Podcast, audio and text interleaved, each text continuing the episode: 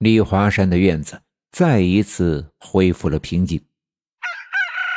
一直到晨光慢慢的将院子照亮，在屋子里亲眼看到外面发生的这一切的那两个人，才浑身瘫软，一下子倒在炕上，大口大口的喘着粗气。过了一会儿，大门口便有人冲着院子喊叫：“开门呐！这院门咋还锁上了呢？开门！”屋子里的两个人听得清楚。这是起早来帮着忙活小军出殡的热心的邻居，心里这才落定了许多，赶紧穿鞋下地跑了出去，打开了院门。果然是一些前来帮忙的村民，他们说北山的墓坑已经挖好，但等着天亮时辰到了，便可以把小军的尸首装进棺材，按照刘家镇的风俗抬到墓地下葬了。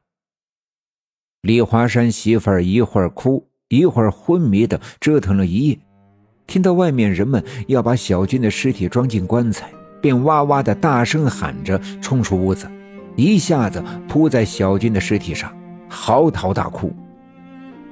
一些直近的人也跟着动容，白发人送黑发人的滋味，只有亲身经历的才知道其中的悲痛有多么的撕心裂肺。这声音当然会传到我们家的院子。我奶奶穿鞋下地，站在屋门口往东院张望了一阵，转身回到屋子里，长长的叹了一口气。我爸爸见了问道：“妈，咋了？你咋这样叹气啊？”我奶奶摇了摇头，看着躺在炕上呼呼大睡的我爷爷，对我爸爸说：“你爹这命硬。”可再硬也硬不过命啊！我爸爸听得一头雾水，不知道我奶奶的话里是什么意思。我奶奶也不再多说，嘱咐我爸爸一会儿去东院看看，看有什么能帮得上手的。毕竟是邻居，摊上这样的事儿也不能光看人家的笑话。我爸爸点头答应，在院子里找了一根粗木棒，来到李华山的院子。一些手脚麻利的人们，早已在王木匠打的那口红漆棺材底下垫了两床被子，铺得软软乎乎的。两个年轻的，一个抱着小军的头，一人抬脚，两人一起用力，把小军僵直的身体抬进了棺材里，盖上了黄缎子被。按规矩，像这种白发人送黑发人的丧事，封棺入殓之前。是要小军的父母亲手在小军的脸上蒙上一块红布的，而现在小军他娘再一次哭得昏迷不醒，躺在东屋里，而李华山却仍蜷缩在墙角，眼睛直勾勾地看着前面，一声不吭。既然这样，人们便只好把棺材盖子盖上，用四根长长的钉子叮叮当当地钉住了棺材盖。人们早已在棺材的两端捆上了又粗又结实的绳子。我爸爸来的时候正好赶上，便把手里的木棒塞进棺材一端的绳圈里。一个村民接过棒子的另外一端，和前面的两个人一起喊着口号：“一、二、起！”随着口号声，抬起了棺材，往北山坡的墓地走。那年代。刘家镇还没有车，所以只能靠人力抬着。两根木棒，四个人每人一脚。按老规矩，这四个人一旦抬起棺材，在到墓地下葬之前，棺材是不能沾地，否则死者冤魂不散，会纠缠活着的家里人。所以身边会跟着几个人，一旦谁抬不动了，可以立即换人。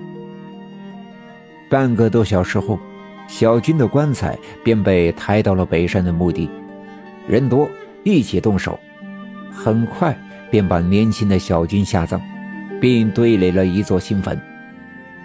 小军就这样死去了。下葬的仪式十分简单，我奶奶在家里边做早饭边摇头叹息，一来是感叹。小军这样善良懂事的孩子，居然摊上这样人事不通的爹，便硬是被逼得含冤自杀；二来是昨晚的一切准备却都意外的泡汤，事情并没有像预想的那样发生。不一会儿，我爸爸便推门进屋，在脸盆里洗了洗手。东院李华山家的几个妇女在帮着张罗饭菜，招待帮忙的人们。而我爸爸不喜欢凑热闹，东西两院又不远，索性回家来吃饭。我奶奶放上木桌，端来饭菜。我爸爸一边洗手一边问道：“妈，我看你昨晚又带妖灵，又拿拜骨的，还写了一道符给我爹喝了，可后来没看你做什么呀？”我奶奶转身来到东屋，喊来早已起床的我吃早饭。见我爸爸这样问，便说道：“你爹的魂呐，在柳树沟回来了，正赶上小军死在井里，所以魂魄误伤了小军的身。昨晚我给你爹喝的是引魂符，想趁着小军还没入殓，把你爹的魂引回来。”啊！我爹的魂在小军身上，这怎么回事？我爸爸一头雾水。我奶奶盛了一碗饭递给我，继续说道：“昨天早上小军家出事，你爹跑出去看，我一把没拉住，结果我追出去的时候，就发现你爹摔倒在地上。我搀扶他的时候啊，发现他四肢软弱无力，头上冒虚汗。”脸色也不对，而且三太奶刺的金甲蛇皮也变成了红色，我就猜想你爹的魂上错了身。后来我去东院，看到小军的脸色红润，头上有一股热气，我就知道我肯定没猜错。那这可怎么办呀？我爸爸问道。本集已经播讲完毕，感谢您的收听。欲知后事如何，且听下回分解。